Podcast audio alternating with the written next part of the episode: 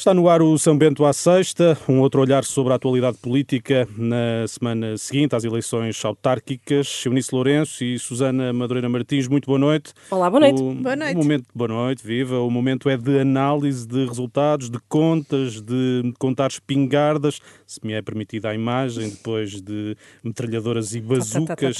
Enquanto no PSD o resultado de Carlos Moedas em Lisboa parece merecer uma redefinição de estratégias hum, por parte dos putativos adversários de Rui Rio, no CDS Francisco Rodrigues dos Santos, hum, não tem dúvidas. Por estar absolutamente seguro que sou a pessoa certa para continuar a atingir os objetivos do CDS Partido Popular, como fiz até aqui, porque estou absolutamente crente de que o CDS precisa para se reerguer de uma liderança forte, como tenho mostrado até aqui, por sentir que cumpri o meu dever e que ninguém, nas mesmas condições, seria capaz de fazer melhor, é minha obrigação colocar-me à disposição dos militantes do meu partido para continuar a liderar o CDS Partido Popular. Ora bem, são as declarações de Francisco Rodrigues dos Santos hum, na tarde desta sexta-feira. Eunice Lourenço, o resultado das autárquicas é assim tão bom para ser um trunfo seguro de Francisco Rodrigues dos Santos? Não, de maneira nenhuma. Até porque o resultado das autárquicas do CDS não cumpre sequer todos os objetivos de Francisco Rodrigues dos Santos, que era ter mais eleitos, e uh, é muito difícil de avaliar em termos percentuais. O CDS sozinho tem menos do que teve há quatro anos, mantém as câmaras que já tinha e não consegue ganhar uma Câmara que lhe parecia facilmente ganhável, que é a Câmara do Corvo, a Câmara com menos eleitores em Portugal. E, portanto, por tudo isso e por uma grande parte do resultado do CDS está diluído nas várias coligações com o PSD, é um resultado difícil de aferir. Portanto, o resultado que, que Francisco Rodrigues dos Santos diz que eh, ninguém seria capaz de fazer melhor é um resultado completamente a reboque do PSD e em que o CDS corre um risco ainda maior do que aquele que já tinha de diluição no PSD. Essas declarações uh, foram produzidas uh, horas depois, digamos, de Nuno Melo ter criticado os resultados das eleições de domingo, diz que anuncia se avança na, para, para, para, a liderança do partido, para a corrida à liderança do partido dentro de dias, vai apresentar uma moção de estratégia global no próximo Congresso, a decisão de se candidatar vai depender da avaliação do Estado-Geral do partido, Há também, esta tarde, elogios de Filipe Lobo Dávila a Mesquita Nunes. Ana Rita Bessa considera que o CDS pode tornar-se um sidecar. esperamos dias tensos e agitados no CDS? Eu julgo que sim, muito agitados, até porque até janeiro ainda falta muito tempo, que é a altura em que o CDS irá a Congresso, e até lá Uh, há este estilo de Nuno Melo, agarrem-me que amanhã anuncio a minha candidatura, mas afinal não é amanhã. Escreve esta semana para dizer que fala para a semana. E já deu uma entrevista à Renascença a dizer que estava a ponderar ser candidato. Já em janeiro. Já em janeiro. E, portanto, estamos nisto. Eu julgo que também muito, todos muito à espera de saber se também Adolfo Mesquita Nunes eh, avançará ou não, se há uma terceira via eh, para eh, até janeiro. E, portanto, estamos nesta, neste mastigar de, de, uma situação que, de facto, não é favorável a Francisco Rodrigues dos Santos, as autárquicas eh, como a Eunice disse, foram, eh, o resultado é muito a reboque do resultado do eh, PSD. É certo que manteve as câmaras que já tinha e não, não as perdeu, mas não houve um reforço de, de mandatos de, de, eleitos. E, portanto, é, é, é, é, com esses resultados também que uh, uh, Francisco Rodrigues Santos tem que ser confrontado. E, além disso, há aqui. Este resultado é muito a reboque do PSD uh, e vai colocar-se, quer dizer, o CDS desde sempre é um partido em luta pela sobrevivência, já várias vezes teve esta luta, mas eu acho que se vai colocar aqui uma separação dentro do CDS entre aqueles eh, que, ainda que de maneira diferente, mas como Nuno Melo ou Adolfo Mesquita Nunes, que consideram que o CDS tem de manter a sua marca, a sua autonomia, a sua independência em relação ao PSD, e uh, Francisco Rodrigues dos Santos, que claramente, desde que é candidato à liderança e uh, como líder, tem defendido uma grande aliança de direita, quase que uma fusão entre o PSD e o CDS, e provavelmente, se continuar a ser Francisco Rodrigues dos Santos o líder do CDS, será para aí que vamos caminhar. Na luta pela sobrevivência de, de, Francisco Rodrigues dos Santos, esta semana tivemos ainda um episódio, o episódio, podemos chamar-lhe assim, o episódio Sebastião Bugalho, né, que levou Telmo Correia a deixar críticas uh, à liderança. Uh, este desencontro com a bancada parlamentar torna a posição de Francisco Rodrigues dos Santos mais frágil. Desde o início, porque este é um grupo parlamentar com pessoas que foram escolhidas pela anterior liderança da Assunção Cristas. Portanto, a relação é difícil uh, desde o início. Francisco Rodrigues dos Santos só terá lugar no grupo parlamentar se Cecília Meireles sair de lá, e essa é uma tensão que existe há quase uh, dois anos. E depois, Francisco Rodrigues Santos vai queixar-se de ser o último a saber das entradas e saídas no grupo parlamentar, quando, de facto, ele, mesmo tendo que, mesmo que soubesse, ele não pode fazer nada, porque isto é um processo meramente burocrático.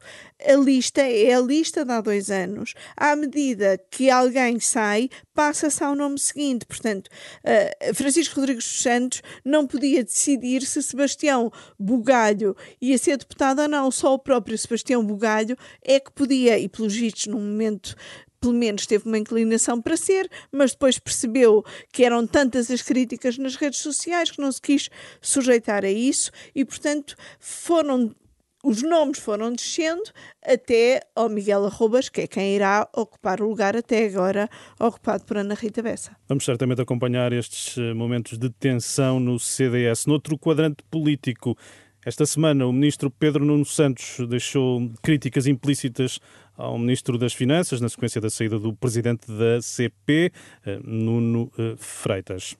Se tivesse dependente de mim, estava resolvido. Estava resolvido. Não tínhamos, tínhamos um plano de atividades e orçamento aprovado em tempo, tinha, a, a, empresa não esperava meses para conseguir autorização para fazer as compras que são fundamentais para o seu funcionamento, não tínhamos uma dívida histórica com a dimensão que ela tem durante tanto tempo sem a resolver. Estava resolvido. Pronto, mas não depende. Eu trabalho todos os dias para conseguir que a CP possa funcionar como uma empresa a sério e não um departamento da administração pública. E o que é que está a falhar então? Não depende de si?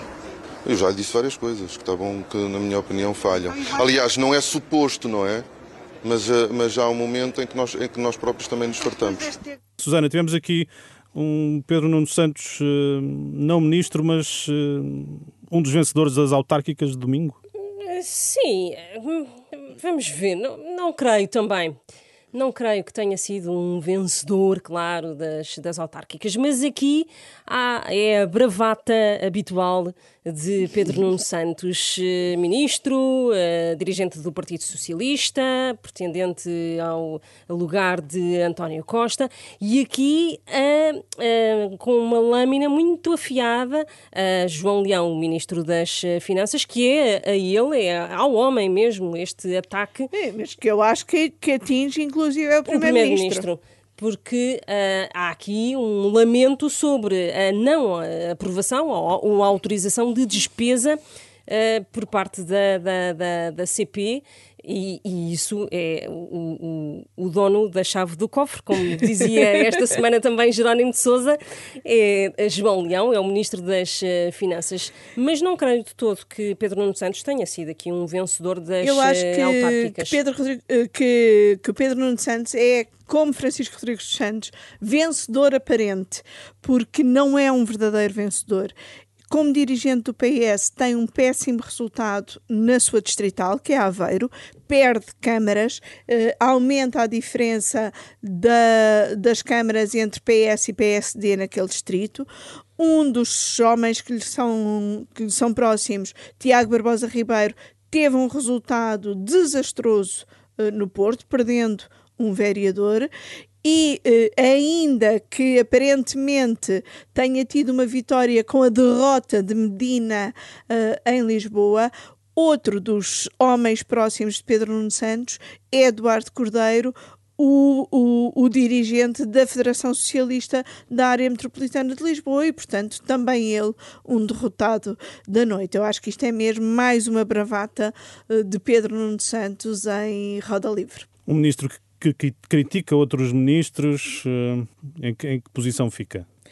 Fica na posição de não ter qualquer eh, solidariedade governamental e isso é uma coisa muito grave. Eu acho que António Costa, mais tarde ou mais cedo, vai ter de decidir se quer manter Pedro Nuno uh, Santos perto, naquela lógica de convém ter os amigos por perto e os inimigos ainda por mais perto, ou se uh, se torna mesmo insustentável insustentável esta falta de solidariedade governamental do ministro que mais parece uh, ser apenas e só candidato à liderança do PS. Muito bem. Uh, outro momento marcante da semana, na suposta substituição do chefe do Estado-Maior da Armada. A notícia surge hum, na luz à noite. No dia seguinte, Marcelo Rebelo de Sousa fala para hum, dizer que há três equívocos, recebe horas depois António Costa e João Gomes Cravinho para um esclarecimento total desses equívocos.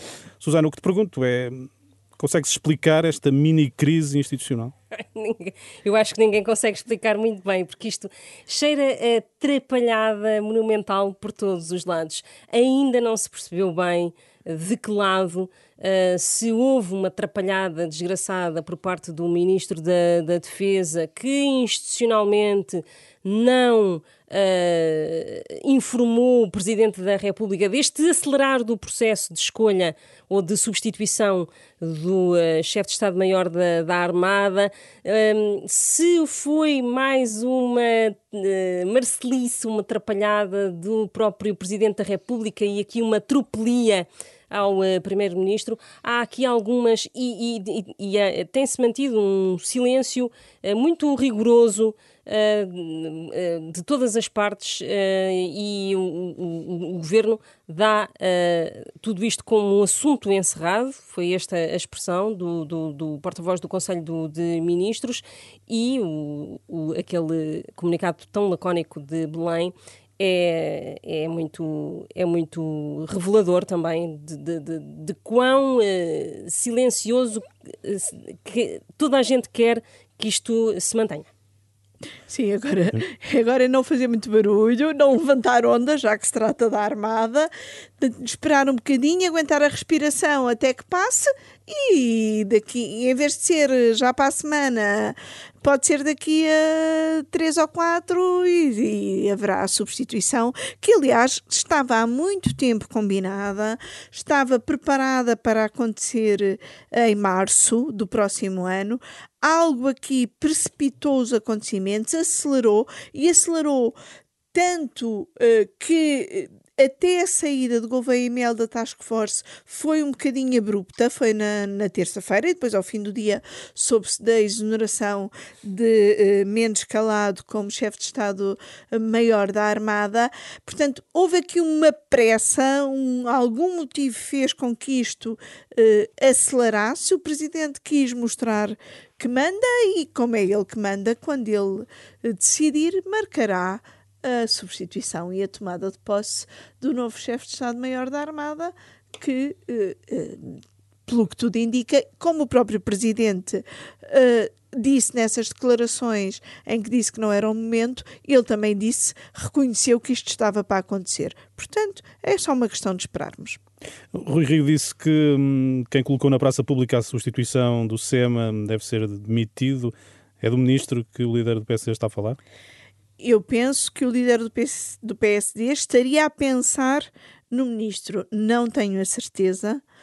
que tenha sido o ministro a colocar isto na praça pública? Essa é uma incógnita que todos nós gostaríamos de ter resposta e que por enquanto não temos. Vamos aguardar pelas memórias de Marcelo Rebelo de Sousa. Ou de Gomes Cravinho. Susana, em que posição fica o vice-almirante Gouveia Mel? Ah, eh, fica ali numa posição um bocadinho delicada depois de tanta, tanto elogio na praça pública, o salvador eh, da, da nação e da vacinação. Uh, fica aqui com a imagem um pouco estragada e provavelmente também Marcelo Rebelo de Sousa terá contribuído para, para isso para que a imagem de Gouveia Mel ficasse algo uh, agastada. Sim, e ninguém pode gostar mais de alguém do que do Sr. Presidente. O país tem é que gostar do Sr. Presidente. Isto na cabeça de Marcelo, obviamente. Portanto, Marcelo também não. Por muito que uh, o país deva ao vice-almirante uh, Gouveia Melo, Marcelo também uh, terá contribuído para toda esta situação. Muito bem. Eunice Lourenço, Susana Madureira Martins, chegamos ao fim do nosso tempo. Obrigado. Até para a semana. Até para a semana. Obrigada. Renascença. A par com o mundo.